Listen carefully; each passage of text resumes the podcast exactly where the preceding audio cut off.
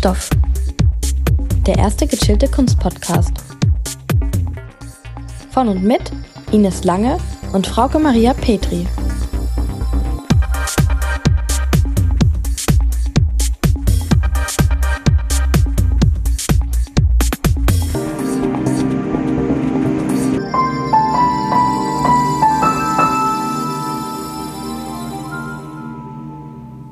Hallo! Hallo zusammen, grüßt euch und ja, willkommen zu unserer ersten offiziellen Folge. Ja, nach unserem Pilot, der ja wirklich ein Probelauf war, fangen wir heute richtig an und wir haben aber tolles Feedback bekommen. Ja, auf jeden Fall. Erstmal danke an alle, die äh, sich rückgemeldet haben und ähm, sich die ganzen 20 Minuten reingepfiffen haben und dann auch noch ähm, Feedback für uns hatten. Ja, und wir sind voll froh, dass es so gut angekommen ist. Das hat uns jetzt schon nochmal motiviert. Und natürlich haben wir auch selbst einige Punkte gleich gecheckt. Zum Beispiel inhaltlich habe ich dann ziemlich schnell gemerkt, okay, Mist, ich wollte Werbung für das kleinste Museum der Welt machen und es befindet sich nicht im Elsass. Deswegen habe ich es auch nicht mehr gefunden, sondern es befindet sich in der Eifel. Und ähm, das ist natürlich ein anderes Dreiländerdreieck, was auch immer ein Dreiländerdreieck ist. Denke ich, können sich alle denken, Frau. Ja. Ist nicht so schlimm. Doppelt gemoppelt hält besser. Genau. Und dann ist mir tatsächlich wirklich, Ines kann es bestätigen, eine halbe Stunde nach Aufnahme eingefallen, okay, es heißt nicht Inferticus. Inferticus. Ja, wie Hermine es klingt wie vielleicht so bezeichnen würde. Ja, voll. Und wir wollen natürlich nichts ähm, unfertig zaubern. Es heißt non finito oder infinito eigentlich. Also es kommt auch aus dem Italienischen und der Sinn ist das, aber es ist natürlich keine deutsche Bezeichnung, sondern es heißt infinito. Ja, genau, sage ich dazu nur. Das ist nämlich wahrscheinlich äh, das allerliebste Lieblingswort von mir oder die allerliebste Bezeichnung. Also Ja, falls ihr auch paar Mal gesagt. Falls ihr irgendwie da Lust drauf habt, ein Trinkspiel aus unserem Podcast zu machen, empfehle ich euch immer bei Ja genau zu trinken. Dann denke ich, seid ihr nach 10 Minuten gut dabei. Des Weiteren ist uns noch aufgefallen und wurde uns auch gesagt, ähm, dass wir jetzt nicht so konsequent gegendert haben das letzte Mal. Und das ist natürlich ein wichtiger Punkt. Ja, das möchten wir in Zukunft machen und wenn wir es mal nicht machen, dann tut's uns herzlich leid und wir werden es ja einfach sukzessive versuchen Ja. mit einzubringen. Und falls ihr noch mehr ähm, Feedback habt, auch jetzt nach, der nächsten, nach den nächsten Folgen, dann gerne auch nochmal schreiben. Auf Instagram zum Beispiel, da waren wir doch schneller als gedacht. Da haben wir jetzt unser Profil, wie heißt da, Kunststoff-Podcast. Genau, und vielleicht nochmal zur ähm, Nummerierung unserer Podcasts. Also unser Pilot war die Nummer 0 und wir möchten eigentlich so alle zwei Wochen immer so am Dienstag ähm, was rausschießen. Das ist jetzt unsere erste offizielle Folge von Kunststoff. Und daher nochmal ein herzliches Willkommen. Wir hatten es letztes Mal ja schon angeteasert. In dieser Folge geht es um Banksy. Und damit sind wir auch aktueller, als wir dachten. Richtig, wir dachten ja schon, dass wir mit dem Jungen an dieser Garagenwand, der eben diese vermeintlichen Schneeflocken auffängt. Der jetzt im Übrigen auch wieder verkauft wurde. Ne? Richtig, habe ich auch gelesen, für 115.000 Euro Wow. umgerechnet. Aber geilerweise von dem Garagenwandbesitzer, der ja eh. Genau, das war ein Stahlarbeiter, glaube ich. passend. Cool. Passend, ja. Und der hat es aber an einen ja, ortsansässigen Galeristen verkauft. Wir sind deswegen jetzt so aktuell. Genau, weil, ich habe jetzt nämlich nochmal gelesen, es gab nämlich nochmal eine weitere Aktion um Banksy. Denn an einem Konzertgebäude in Paris wurde eine Notausgangstür gestohlen. Es war nämlich das Konzerthaus Bataclan. Das Konzerthaus, in dem 2015 im November dieses Konzert von Eagles of Death Metal war, wo auch dieser Terroranschlag sich ereignet hatte. Und das ist natürlich sehr symbolgeladen und sehr dramatisch. Ja. Banksy hat daraufhin eben diese Tür mit einem Graffito bestückt. Das war zu sehen eine junge verschleierte Frau, die sehr traurig nach unten blickt. Und es war eben diese Notausgangstür, durch die viele eben noch fliehen konnten, die bei diesem Konzert dabei waren. Und damit hat er ja auch wieder einen gesellschaftlichen Beitrag geleistet, weil es eben eine Muslimin ist, die trauert.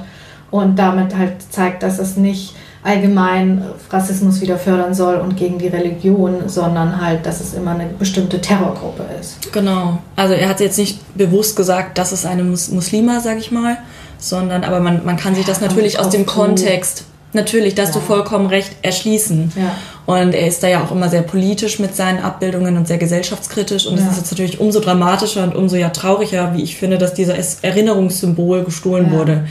Wobei, lustigerweise, du hast mir ja den Link geschickt und natürlich war auch schockiert und so, aber du warst ja richtig emotional. Ja, ich war richtig sauer, weil ich mir dachte, okay, das ist jetzt nicht nur, dass man irgendwas von Banksy stiehlt, weil man es irgendwie kommerziell verscherbeln will, sondern Wobei es natürlich darum geht, aber es ist halt Mhm. auf Kosten anderer, weil es ein symbolträchtiges, ähm, symbolträchtiger Rahmen ist. ja. Aber ähm, ich war halt, ich dachte mir dann, ja, okay, aber es ist halt genau der Clou bei Banksy, dass daraus am Ende Geld gemacht wird von vielen, obwohl er das ja auch gar nicht so will. Aber ähm, was mich halt viel mehr wieder erstaunt hat an dem Artikel, den du mir geschickt hast, war halt einfach, dass wieder im letzten Absatz so erklärt werden musste, wer er eigentlich ist und dass das Geile daran ist, dass man eigentlich gar nicht weiß, wer er ist. Ja, das stimmt. Also irgendwie, man, er spielt ja sehr viel mit diesem Anonymen und Ja. da, wo man nicht weiß, wer er ist, bleibt natürlich Platz für Fantasie. Ja, weil es ist halt tatsächlich so, dass er, man weiß sein Gesicht halt nicht und man denkt auch, dass das, oder man weiß eigentlich, dass es ein Pseudonym ist. Richtig, ne? genau. Ich habe mal ein bisschen recherchiert. Ähm, also er ist nämlich nicht nur ähm, Sprayer, sag ich mal, oder Künstler, sondern er ist auch Autor. Also er gibt quasi auch Bücher heraus, indem er seine Graffitis zeigt Mhm. und abbildet. Interessant. Mhm. Das machen ja eigentlich eher so Galerien oder Ausstellungshäuser. Richtig. Nein. Also es ist eigentlich ironisch, dass es der Künstler selbst macht und dann auch noch ein Street Art Künstler, wo man jetzt nicht sofort daran denkt, oh, in einem Buch kann ich mir das auch anschauen. Und da nennt er sich nämlich Robin Banksy. Aha. Und das ist so ein bisschen angelehnt, oder man glaubt das eben auch so sehr lautmalerisch zu deuten, an ein ja, Pseudonym oder den Satz Rob Banks, also raubt Banken aus. Ja, aber das macht er ja nicht.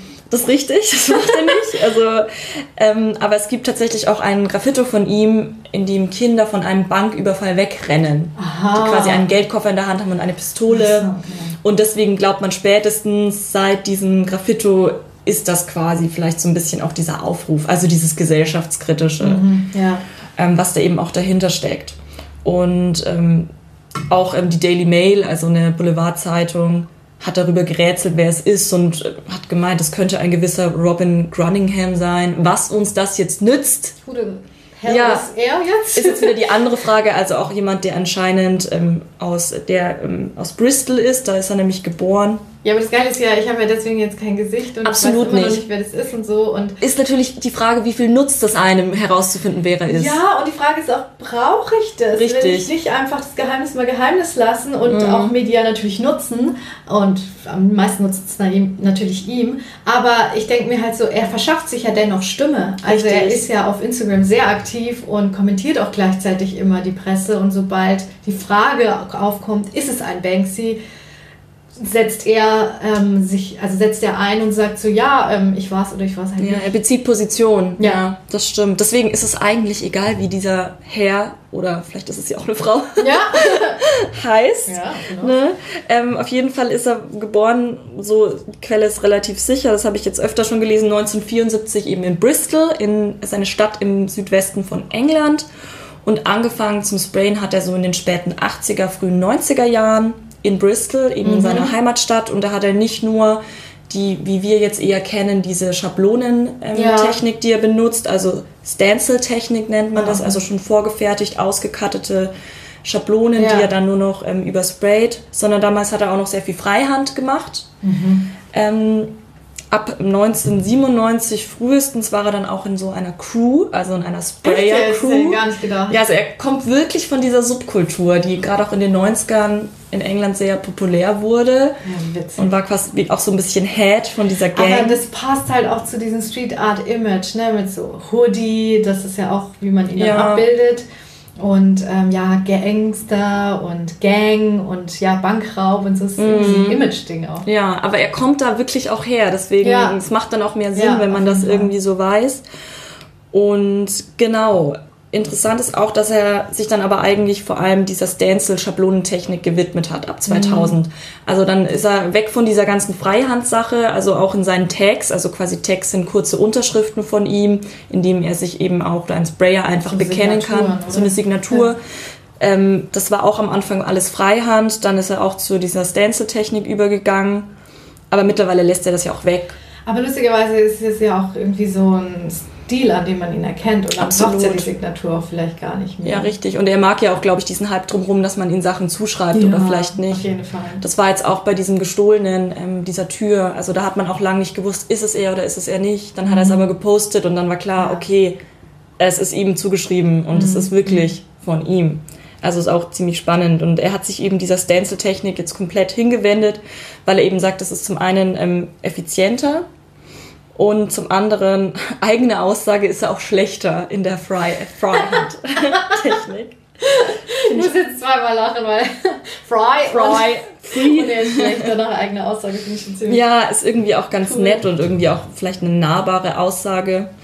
Und ja, wenn man heute von ihm was sehen will, gibt es eigentlich mittlerweile in vielen großen europäischen Städten, aber auch in den USA was von ihm. Aber sein? Anfang, sein Anfang ist in Bristol, in seiner Heimatstadt logisch. und vor allem noch im Osten von London. Da gibt es auch noch einiges von ihm in Shoreditch, heißt der Stadtteil. Aber das ist auch interessant, weil die ähm, Graffitis von ihm eben dann auch oft, die noch da sind, ähm, über, mit einer Plexiglasscheibe wirklich abgeschützt Nee. sind. Und da steht dann auch drunter, bitte den Müll mitnehmen. Also Oh, und das ist irgendwie so, das ist irgendwie schon fast, sage ich mal, pervers, weil ähm, dadurch hat er halt einfach diesen Street Art Charakter dann gleichzeitig von der Gesellschaft wieder zerstört bekommen, ne? Weil es ist okay, es ist jetzt ein Banksy, man kann es für viel Geld vielleicht noch also bewahren oder fürs Stadtmarketing letztendlich nutzen, aber ähm, darum geht es ja, da, dass sowas nicht langlebig ist und halt immer wieder zerstört wird und eigentlich kommt ja auch Graffiti, Graffito von was ganz anderem Ja, und hat eine lange Tradition. Und du was, das spielen wir jetzt mal genau, an. woher das kommt, das lernt ihr jetzt. Wissensflash. Das Wort Graffiti ist eigentlich der Plural des italienischen Wortes graffito. Es leitet sich aus dem Altgriechischen von Graphein ab, was Schreiben bedeutet. Denn Graffiti gibt es schon im alten Ägypten, Griechenland und Römischen Reich, und zwar als Inschriften oder Ornamente an Tempeln, Gräbern und Felsen. Zum Beispiel finden sich in Pompeji Graffiti mit sexuellen Inhalten und an Stadien oft Bilder von Gladiatorenkämpfen. Aus der Sprühdose gibt es Graffiti mindestens seit den 1930ern in den USA. Sie werden zumeist unter Pseudonym, illegal und in Gangs angefertigt. Es gibt viele verschiedene Arten von Graffiti, die kaum voneinander zu unterscheiden sind. Street Art bezeichnet dabei nicht writing-bezogene Graffiti. Das heißt, bildliche Motive sind wichtiger als Schriftzüge. Ihre Blütezeit hat Graffitikunst in den 1970er bis 1990er Jahren, unter anderem in Europa. In dieser Zeit wird auch Banksy aktiv und bekannt. Und er hat auch seine erste Einzelausstellung in Bristol in einem Restaurant dann gemacht, 2000. Auch 2000, Ja, okay. aber da hat er sich dann auch erst getraut, das nochmal in ein Ausstellungshaus Mhm. zu, oder eine Ausstellung einzubetten. also macht er dann aber eigentlich auch schon sehr lang, diese Ausstellungsthematik. Ja, und das ist ja das Kranke, weil eigentlich heißt es auch wirklich auf Wikipedia, dass er eigentlich gegen ähm, Auktion und ähm, Kunstbetrieb ist. Ja. Und umso erstaunlicher. ist eigentlich dann das, ja, das Beispiel im Oktober 2018, das denke ich hat wirklich jeder mitgekriegt, Ja. sei es auf Spiegel Online oder sonst wo. Ähm, da gab es ja auch dieses Gemälde von ihm, das dort, ähm, Gemälde sag ich schon, Graffiti von ihm, das dort ähm, versteigert wurde, nämlich das Mädchen mit dem Ballon, mit dem roten. Das ist tatsächlich eines der bekanntesten Motive von ihm und es wurde auch auf sämtlichen Postkartenpostern einfach vervielfältigt. Wo ich mich auch frage, was ist mit der rechte Frage und ob er da nachher verdient hat, aber ja. Das ist nochmal eine andere, ein anderes sehr großes Kapitel, denke Ja, ich. aber umso spannender ist es halt, dass er genau das Bild dann für diese Auktion genutzt hat, weil der Clou war ja, dass es eben ähm, nicht dabei blieb bei diesem Bild. Also als ähm, der Hammer fiel, als es verkauft wurde für 1,3 Millionen, da ähm, ging eine Mechanik an in dem Bilderrahmen, in dem das Graffiti war, und das Bild wurde zerschreddert. Wie man im Nachhinein herausgefunden hatte, sollte es nicht bloß zur Hälfte geschreddert werden, sondern komplett. Nach der Hälfte ist dieser Schredder anscheinend irgendwie ausgefallen und ja, es wusste auch niemand von dem Auktionshaus davon. Ähm, und ähm, es hat sich auch der Leiter der Abteilung für zeitgenössische Kunst dazu geäußert und gesagt, ja, wir wurden quasi alle gebankseed. ja, Also weder der Käufer wusste, dass das passiert, noch die, ähm, die Leute vom Auktionshaus. Und das Geile ist, dass er da halt mit allen gespielt hat, die anwesend waren, Mhm. aber dann eigentlich auch sein Glück war, dass der Schredder nicht ganz durch ist, weil die Medien ja dann auch nochmal zweimal ähm, einen Turnus drum gemacht haben, weil er ja dann auf Instagram gezeigt hat, wie es wirklich komplett geschreddert hätte werden sollen. Und dadurch gab es nochmal einen Nachruf von den Medien tatsächlich. Ja. Die, die haben es nochmal erklärt. Ja, er wirft denen immer, finde ich, so Infohappen hin. Ja. Und die, die zerreißen sich dran und machen was draus und sagen, oh mein Gott, warum nur Ja. halb geschreddert? Was will er uns damit sagen? Ja. Okay, die Technik hat versagt. Also es ist irgendwie witzig auch. Fütterung der Raubtiere. Genau, genau. Aber es ist natürlich auch so, dass dieses Kunstwerk, ich glaube, sogar doppelt so ähm, hoch an Wert jetzt mittlerweile ist. Also auf jeden Fall eine Wertsteigerung, was irgendwie ein bisschen auch wieder kontrovers oder strange ist, weil eigentlich denkt man halt so, okay, ein Kunstwerk wurde zerstört, müsste damit eigentlich halt seinen Wert verlieren, aber gerade mit eben, das ist halt das Verrückte an der Kunstwelt. Nein, Ja. es ist jetzt sogar mehr wert. Ja, und vielleicht gerade bei Banksy, das ist eben dieser springende Punkt, dass es das noch interessanter macht. Ja, und es ist ja auch verrückt, dass genau das Motiv nochmal so viele Millionen einheimst. Ja, obwohl das so populär ist. Ja, Ne? und da kommen wir auch an den Punkt, ähm, wo ich genau mein Problem habe mit Banksy so ein bisschen. Weil dieses äh, Werk zum Beispiel war auch auf dem Cover von einer Ausstellung, die ich mit meiner Schwester besucht habe, 2016.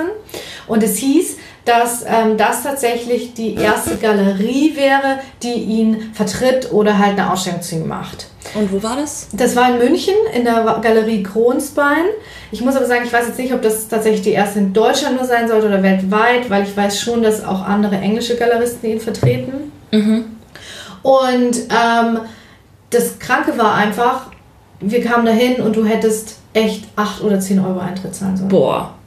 Und es ist halt super strange, weil äh, letztes Jahr war auch in Moskau eine Ausstellung. Okay, die hat er nicht bewilligt, von der wusste er nichts, aber die haben halt 20 Pfund Eintritt verlangt, was schon viel Geld ist. Aber ähm, er hat dann halt wirklich sich auch dazu geäußert und gesagt, dass er für seine, den, von den Leuten, die seine Kunst sehen wollen, kein Geld haben will. Und da muss schon quasi was geboten sein. Er hat dann noch einen Scherz gemacht, so, wenn da kein Riesenrad ist. Okay. Aber ähm, muss ich halt schon sagen, wenn er von der Galerie Kronsbein dann halt, dann muss er ja vertreten gewesen sein mit Wissen, dann halt doch eingewilligt hat, dass 18 Euro kostet, dann ist es irgendwie strange. Das passt nicht zusammen. Nee, und dann dachte ich mir, okay, die verkaufen ja nichts. Also irgendwie muss die Galerie ja auch von was leben und er natürlich auch. Ja, und dann habe ich aber auf die Homepage geguckt und es steht halt quasi alles zum Verkauf. Und das Kranke ist, dass es da zum Beispiel dann auch das Girl with a Balloon in, mit grünem und mit goldenem Luftballon gibt. Okay, das, das finde ich aber wieder so, ne? Jeder kann sich jetzt so sein iPhone konfigurieren.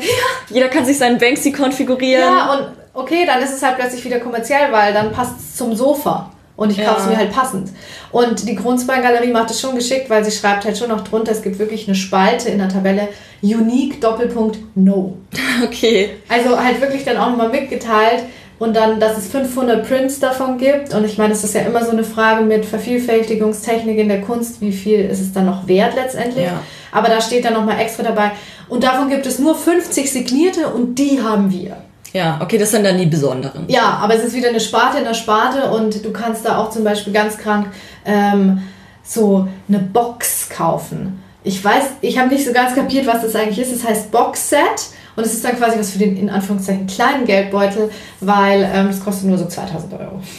Und da ist dann auch was von Banksy drin. Ja, genau. Und es gibt auch so ähm, Wandstücke und da steht dann aber extra dabei, da ist dann eine Spraydose abgebildet oder so und dann steht wirklich Made by the Banksy Craftsman.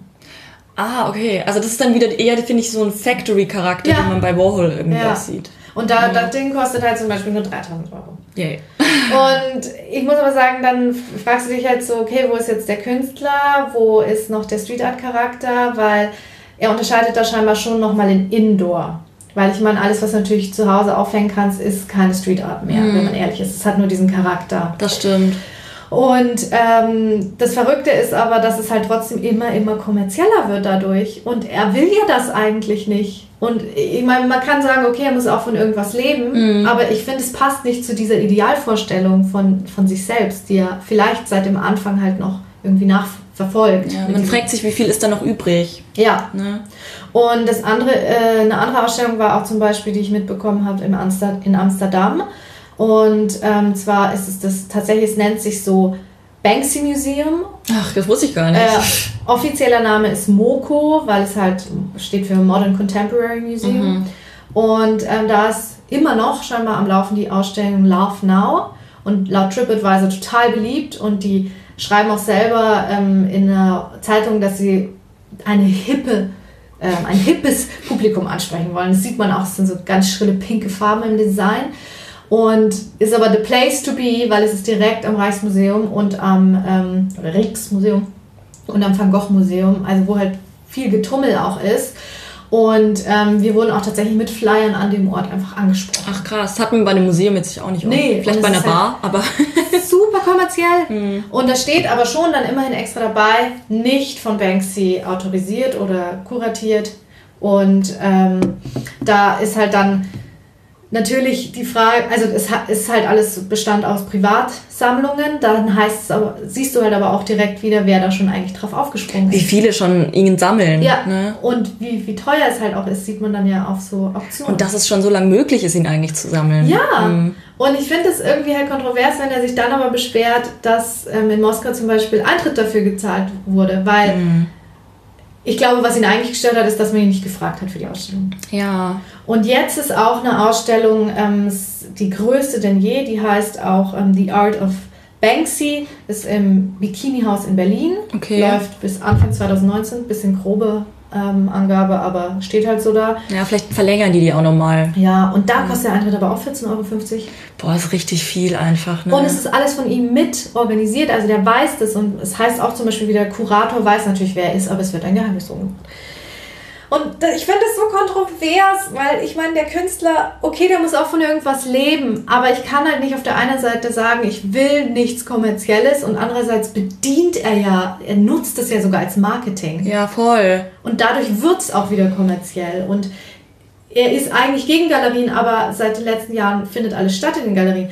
Und dann muss ich sagen, dass genau so ein Ding wie 2018 mit diesem Schreddern, das ja wirklich direkt den Kunstbetrieb angreift, für mich eine Art von Imagewashing ist. Es kann gut sein. Also ich habe auch das Gefühl, dass spätestens seit dieser Schredder-Geschichte jeder Banksy kennt. Auch jeder, Ja. der davor. Und ich habe auch das Gefühl, Banksy wird gar nicht so als Künstler, sondern eher so als Pop, Popkultur. Also eher so, ähm, weiß ich nicht, als Künstler, ja, vielleicht einfach nur als Promi irgendwie so gefeiert. Also, Ja. also ich, ich finde, so viel mit Kunst hat es vielleicht im traditionellen Sinne nicht mehr zu tun. Ich meine, ich finde es auch irgendwie legitim, weil Street Art ist eh geil, dass es jetzt als ähm, Teil auch in die, ich sag mal in Anführungszeichen, man sagt es halt so, hohe Kunst geschafft hat. Ähm, und klar passt dazu dieses Popkultur und Kriminelle und dieses ganze Image. Aber wenn er halt gegen kommerziell ist, fragt sich halt, wie viel trägt er selbst bei zu dieser Kommerzialisierung und wie viel wird es auch von anderen gemacht. Ja. Weil ich meine, natürlich, wenn dann der ähm, Garagenbesitzer diese Wand jetzt verkauft, ist auch schön, dass der kleine Mann dann was davon hat. Aber es ist einfach kontrovers und ich finde, er wird halt gerade von den Medien und so mega gefeiert und gehypt, aber ich finde, man kann es durchaus kritisch sehen, weil er nicht einfach nur Sozial und Politik und Nee, finde ich auch voll gut. Ähm, auch was du da an Infos gebracht hast, ist ganz witzig. Wir haben letzte Woche noch gesagt, geht in Galerien, die sind umsonst. Also anscheinend trifft das auch nicht auf jede Galerie zu. Checkt es lieber vorher doch Gerade wenn Banksy ausgestellt ist, kann sein, dass man da trotzdem Eintritt zahlt. Ähm, ja, und das macht irgendwie so, ist super ironisch und super kontrovers. Und ich denke, das ist wichtig, dass man diesen Künstler auch in diesem, in diesem ja, Licht irgendwie sieht. Ja, ja. Und ich meine, er ist trotzdem geil und ich finde ihn witzig und es funktioniert und es ist auch toll, dass er das als Ja, ist ein Marketing so- Entertainer irgendwie. Absolut. Ähm, nur finde ich halt, man muss es halt immer beide Seiten sehen und Absolut. ein bisschen kritisch beleuchten. Ja, Genau. ich denke, das haben wir jetzt auch zu Genüge getan. Ja, würde ich auch sagen. Und ähm, es geht in zwei Wochen wieder weiter. Ja, wir freuen uns auf jeden Fall schon. Vielleicht so ein bisschen, ähm, damit ihr schon wisst, worum es so geht. Also, was ja auch in der Kunst immer wahnsinnig populär ist, dass man jedes Jubiläum feiert oder jedes, jeden Todestag oder jeden äh, vielleicht 200. Geburtstag, der dann doch nicht stattgefunden hat. Und ähm, so schließen wir uns dem so ein bisschen an, denn dieses Jahr, ich weiß nicht, wer es schon so mitbekommen hat, ist nämlich großes Bauhaus-Jubiläum. Ja. 100 Jahre Bauhaus. Und damit meinen wir jetzt nicht ähm, Bauhaus. Nicht den Baumarkt, sondern die Künstlergruppe, Vereinigung. Und ähm, da sind halt etliche Ausstellungen weltweit, also aber auch vor allen Dingen in Deutschland. Und wir wollen euch so ein bisschen näher bringen. Wer war das? Was haben die so gemacht? Und was gibt es gerade eben so für Ausstellungen Ja. natürlich? Wo könnt ihr vielleicht reingehen? Ich denke, da ist in jeder Stadt ein bisschen was geboten. in jeder Umgebung. Und ähm, ja, vielleicht hört ihr ja schon was bis zum nächsten Mal davon. Dann Jo. spitzt die Ohren. Das war's für heute. Ja, wir bedanken uns und Bis zum nächsten Mal. jo, tschüss. Tschüss. Kunststoff. Sponsored by nobody. Cause nobody's perfect.